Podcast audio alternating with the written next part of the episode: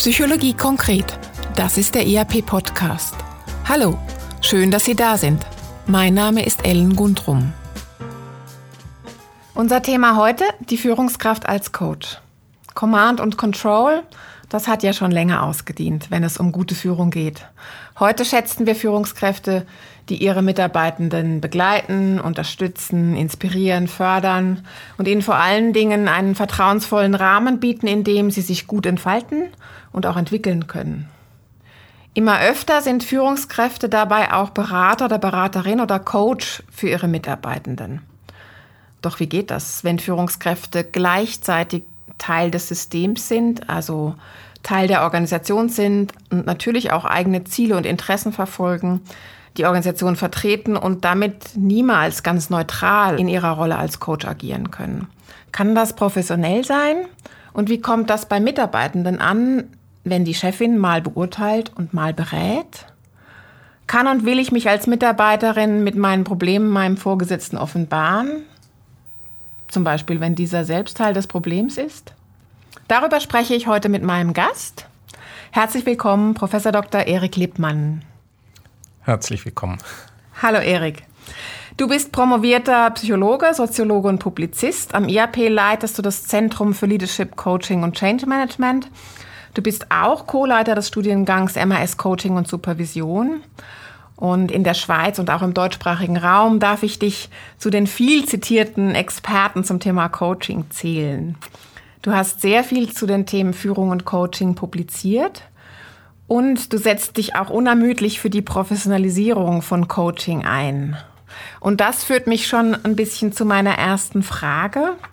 Du hast äh, mal in einer Publikation die Frage aufgeworfen, alles Coaching oder was? Und damit spielst du so ein bisschen darauf an, dass der Begriff Coaching heutzutage ja sehr inflationär gebraucht wird. Kannst du uns zu Beginn kurz zusammenfassen, aus deiner Perspektive, was ist Coaching und was darf als Coaching bezeichnet werden? Ja, wie ich dem Artikel von damals 2007 geschrieben habe, also vor fast 15 Jahren, ist es leider nicht so einfach, was unter Coaching verstanden wird. Ähm, Wolfgang Loos, einer der Coaching-Pioniere, hat im deutschsprachigen Raum ein Buch geschrieben unter vier Augen und er hat einfach gesagt, Coaching ist personenbezogene Beratung von Menschen in der Arbeitswelt speziell Führungskräfte.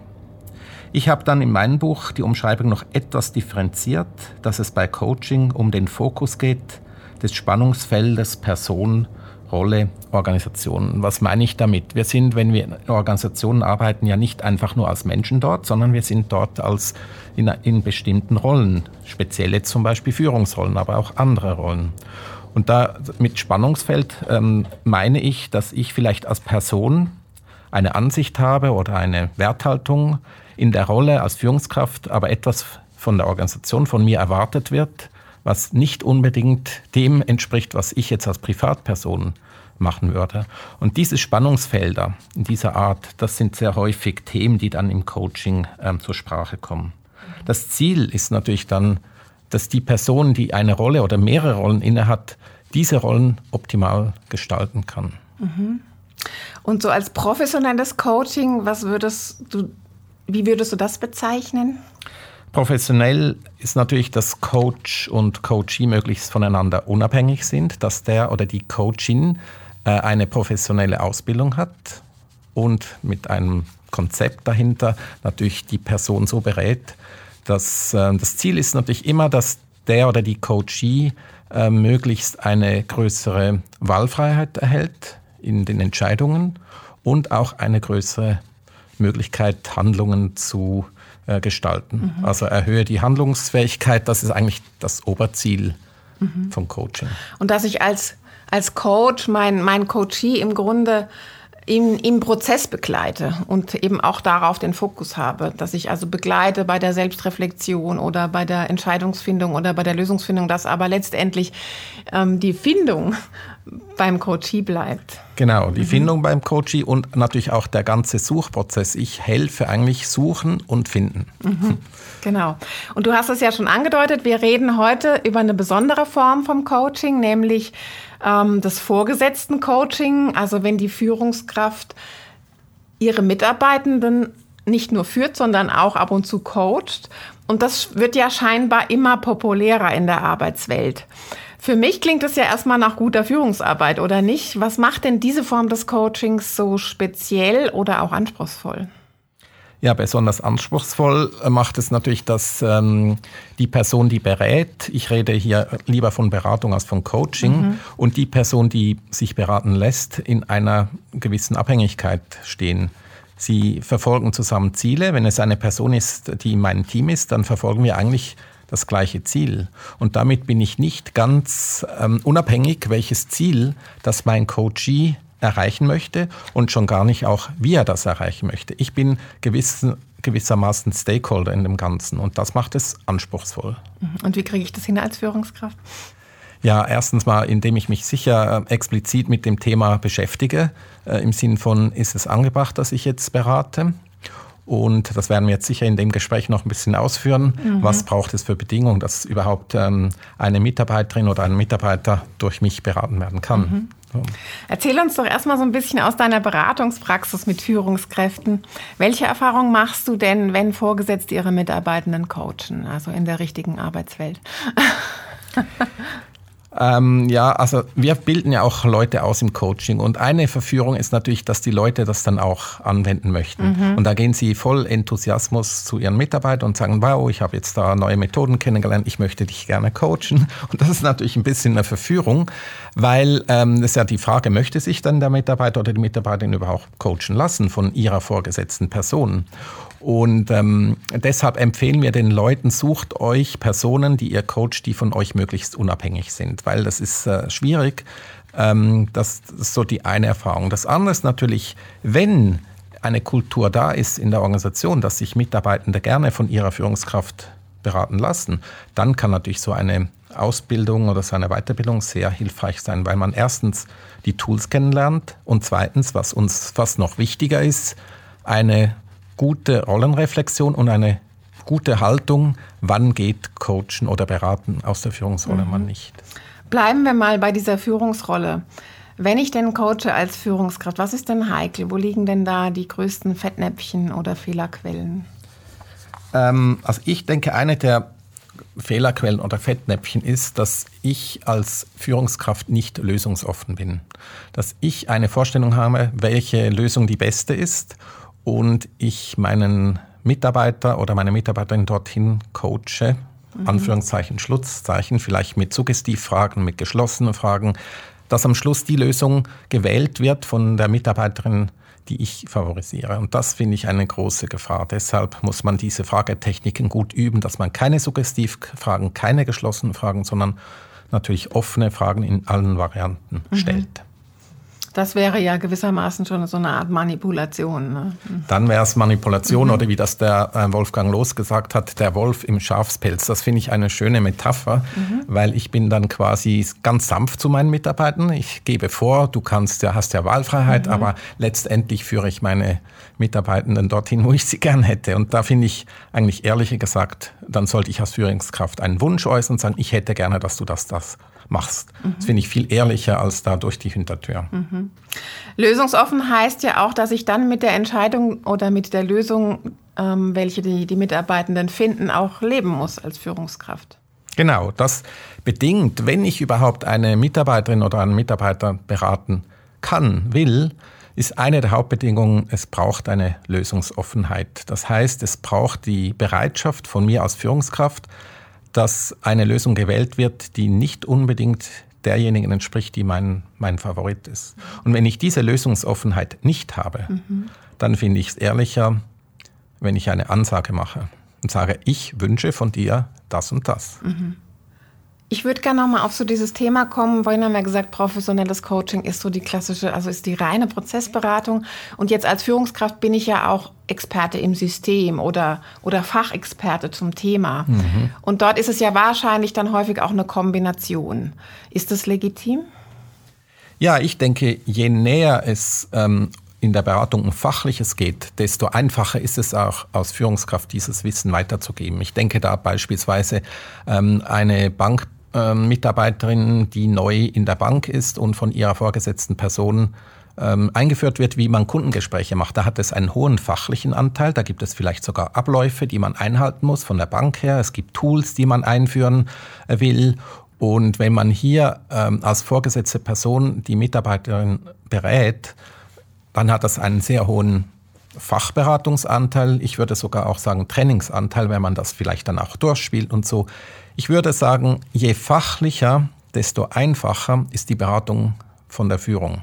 Mhm. Je personennah, je mehr es um sogenannte Soft-Faktoren geht, desto anspruchsvoller wird es, weil wir dann natürlich so in diesem zwischenmenschlichen Bereich sind und da begeben wir uns natürlich als Führungskraft schneller mal aufs Glatteis, wenn ich solche Themen anspreche. Ich sage jetzt mal beispielsweise, wenn die Mitarbeiterin rot wird in diesem Gespräch und dann geht es darum, ah, die ist verlegen oder mhm.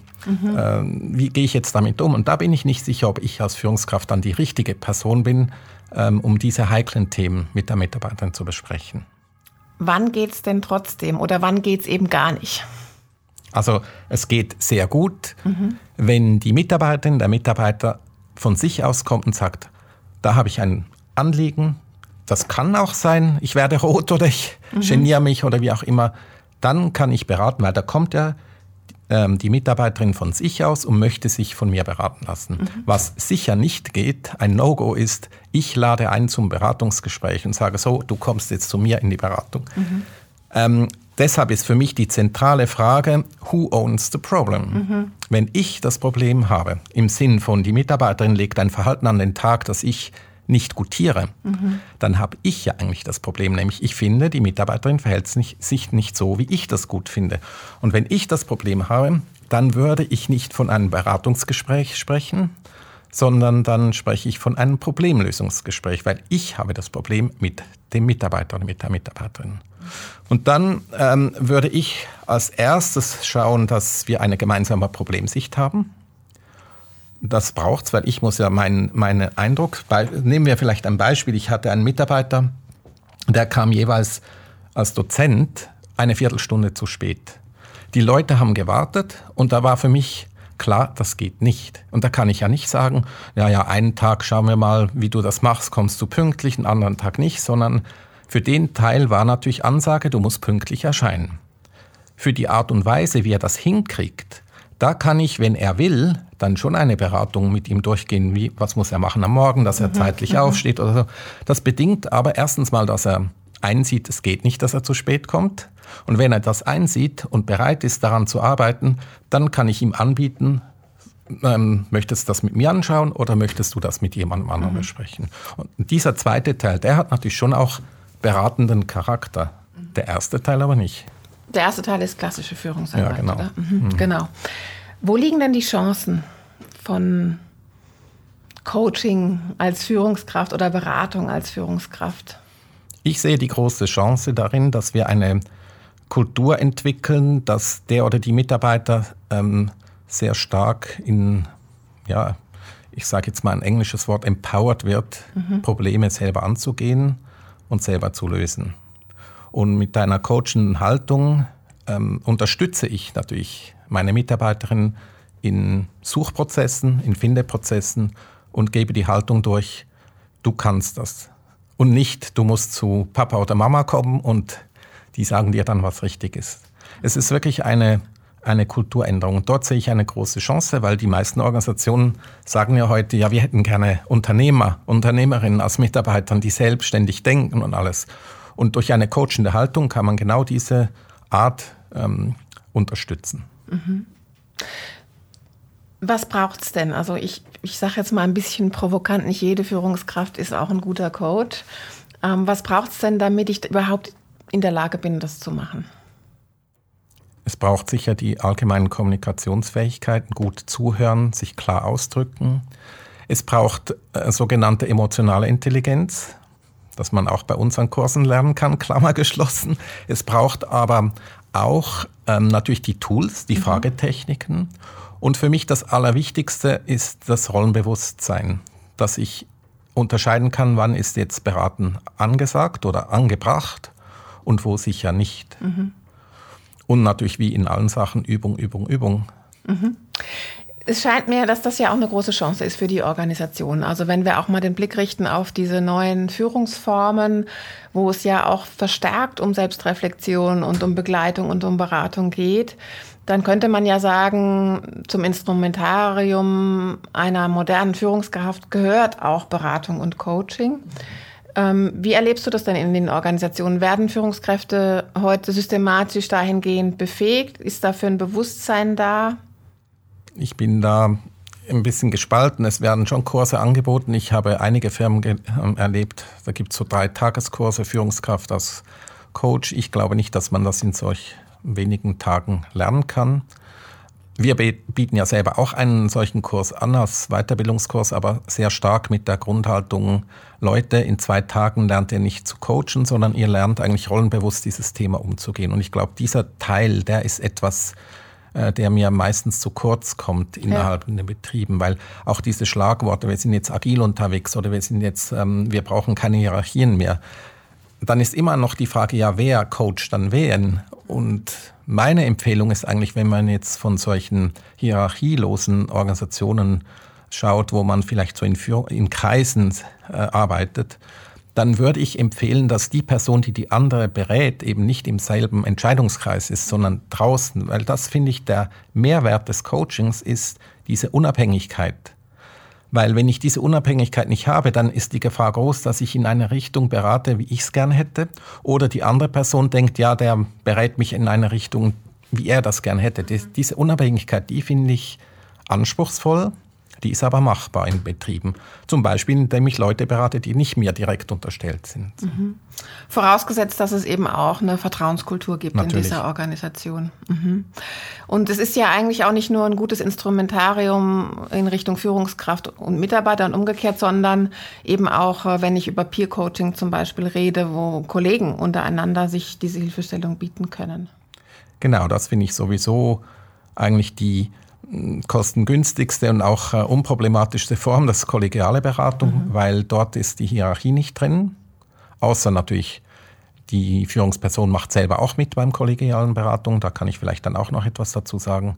Aber sonst ist eben eigentlich die Form, dass man sich gegenseitig berät, dass man gegenseitig sich anregt in Such- und Findeprozessen, unterstützt, finde ich eigentlich toll, weil da auch eine Vertrauenskultur ähm, gefördert werden kann, setzt aber voraus, dass die Leute nicht in einer heimlichen Konkurrenz zueinander stehen und denken, oh, wenn ich jetzt den unterstütze, dann macht er mir irgendeine besonders, mhm. äh, ähm, ich sage jetzt mal, attraktive Stelle streitig. Dann fängt es natürlich schon wieder an. Sobald Konkurrenz überwiegt, dann ist Coaching mhm. nicht unbedingt angesagt. Mhm, interessanter Punkt. Ähm Erlebst du Organisationen, wo das besser funktioniert und wo das gut funktioniert? Und wie sind die? Also wie würdest du die charakterisieren?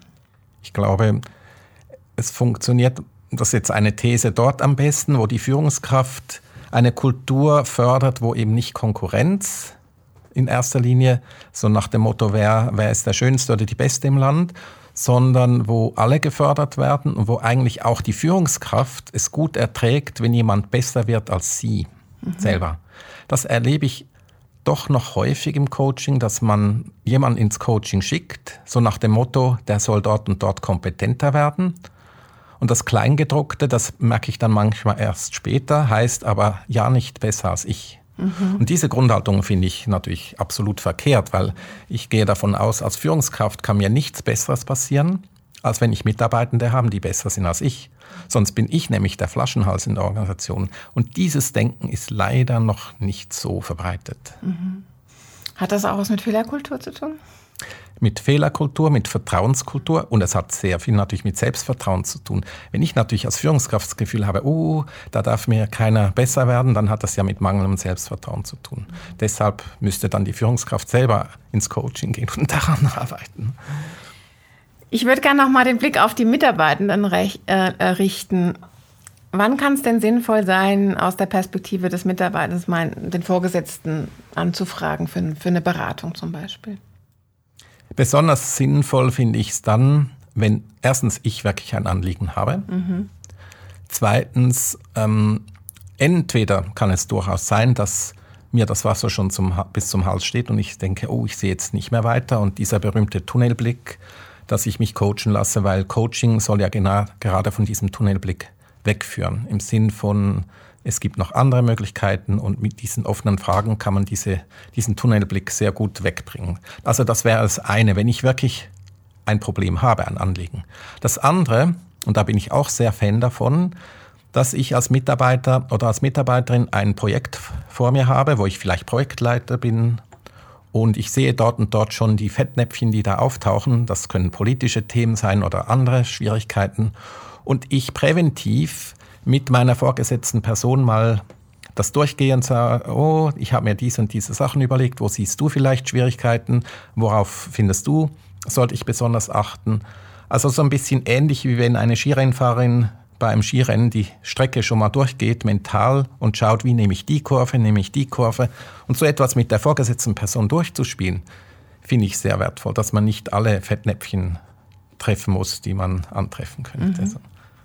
Das kann ja von Seiten Mitarbeiter oder Mitarbeiterin auch auch irgendwie mutig sein. Wenn ich das jetzt gemacht habe und ich, und ich habe wie das Gefühl, okay, das hat mich jetzt nicht so weitergebracht, wie werde ich denn dann meine Führungskraft als mein Coach wieder los? Ja, das ist eine gute Frage und es ist auch eine der Schwierigkeiten zum unabhängigen Coach. Äh, den äh, wenn ich meine Führungskraft ähm, habe als Coach, dann kann ich ja schlecht sagen, du hast das schlecht gemacht. Ich würde das dann eher vielleicht sagen, ähm, ich würde mich auf jeden Fall bedanken, sagen, das war jetzt für mich gut. Und wenn ich wieder den, den Wunsch habe, dann komme ich gerne wieder zu dir. Ich würde das vielleicht eher einerseits etwas diplomatisch machen. Wenn aber die Führungskraft wirklich, ich sage jetzt mal, mir zu viele geschlossene Fragen oder zu viele Suggestivfragen gestellt hat, dann würde ich es auch wagen, wenn es die Kultur erlaubt, ein Feedback zu geben, sagen, für mich war es jetzt ein bisschen zu fest in eine Richtung ähm, und ich möchte mich eigentlich lieber von einer Person beraten lassen, die mir das ganze Potenzial aufzeigt. So. Mhm. Aber das bedingt schon ein ziemlich großes Mut. Vertrauensverhältnis ja, genau. auch, ne? Genau. Und auch so eine, also eine, Dista also eine professionelle Distanz. Absolut, ja. Mhm. Und ich denke, wenn die Beziehung natürlich schlecht ist mit der vorgesetzten Person, erstens, dann werde ich ja kaum ins Coaching zu ihr gehen. Und äh, sie kann mich ja auch dann nicht einfach auffordern und sagen, so, ich bin jetzt in einer Ausbildung, du kommst jetzt zu mir als Versuchskaninchen. Das geht ja auch nicht. Vielleicht noch ein Punkt, den ich schon erwähnen möchte als professioneller Coach. Wenn ich Führungskräfte coache, mache ich die Erfahrung, dass die eigene Führungsperson zu, ich sage jetzt mal 98 Prozent das Thema ist. Mhm. Und das ist äh, interessant. In der Literatur findet man das selten, bis gar nicht, dieses Thema. Aber ich finde, wenn ja ich selber als Führungskraft das Thema bin, das gehört dann unter die Nummer No-Go, dann kann ich meinen Mitarbeiter nicht beraten. Sonst wird es eine Lachnummer, sage ich jetzt mal. Klar. Coachst du denn deine Mitarbeitenden? Ja, aber eben nicht in diesen Fällen. Doch, ich coache sie, wenn sie zu mir kommen mit Anliegen. Und dann finde ich das auch sehr sinnvoll. Das kann ein Beispiel sein, dass jemand im Team mit einer anderen Person einen Konflikt hat und ähm, vielleicht sich besprechen möchte, wie gehe ich jetzt davor. Und das ist so die Grundhaltung nicht, dass jetzt bei mir kommt, oh, du musst jetzt mir helfen, diese Person vernünftiger zu machen, sondern dann ist zum Beispiel das Anliegen, wie kann ich mich ähm, so verhalten, dass wir zusammen eine gute Lösung finden, die Mitarbeiterin, also die Kollegin und ich. Und dann finde ich, kann ich sehr gute Anregungen geben. Natürlich bin ich da nicht ganz lösungsoffen, weil ich dann finde, ja, es ist gut, wenn du ein Gespräch mit deiner Kollegin führst. Mhm. Wenn er jetzt das Gespräch verweigern würde, dann wäre das ein gutes Beispiel, wo ich an meine Grenze käme mhm. als Führungskraft, weil ich ja da wieder meine Vorstellung hätte, was jetzt gute Konfliktlösung ist. Und an einem solchen Beispiel zeigt sich eben auch wieder, dass das immer eine Gratwanderung ist. Also im Sinn von meine Vorstellung reingeben versus dem Mitarbeiter ja, die, die Entscheidung lassen, will er jetzt am Schluss das Gespräch mit der Kollegin oder nicht. Mhm. Wir kommen schon zum Schluss. Was ist dir wichtig, Erik? Was möchtest du unseren Zuhörerinnen mit auf den Weg gehen, ob, geben, ob sie jetzt nun Führungskraft sind oder sich als Mitarbeitende coachen lassen wollen? Ja, ich glaube, für mich eine der zentralen ähm, Aussagen, die habe ich jetzt hoffentlich auch genügend betont während dieses Gesprächs, ist, dass die Person, die coacht in der Führungsrolle, das sehr rollenbewusst macht, im Sinn von, was ist in der Rolle möglich, wann nicht, um welches Gespräch handelt es sich? Ist es eben ein Problemlösungsgespräch, wo ich das Problem eigentlich habe? Oder ist es wirklich ein Anliegen? Bin ich lösungsoffen? Und ähm, das sind so wichtige Punkte und dass es eben nicht zu einer sogenannten Scheinberatung ähm, kommt im Sinn von, ich habe die Lösung und ich berate dich jetzt dorthin, mhm. äh, wo ich dich gern hätte. Und wenn das gegeben ist, dann kann das eine gute Form sein der persönlichen Begegnung und der gegenseitigen Weiterentwicklung. Mhm. Vielen Dank, Erik Lippmann. Das war der ERP-Podcast Psychologie konkret zum Thema die Führungskraft als Coach, wie Führungskräfte mit dem Dilemma von guter Führung und professionellem Coaching bewusst umgehen können. Schön, dass Sie dabei waren. Wenn es Ihnen gefallen hat, wie Sie Themen und Methoden aus der Psychologie ganz konkret im Alltag umsetzen können, dann hören Sie doch wieder rein bei uns. Wir freuen uns, wenn Sie den ERP-Podcast Psychologie konkret abonnieren und einer Person, die Ihnen wichtig ist, weiterempfehlen. Vielen Dank und bis bald. Tschüss.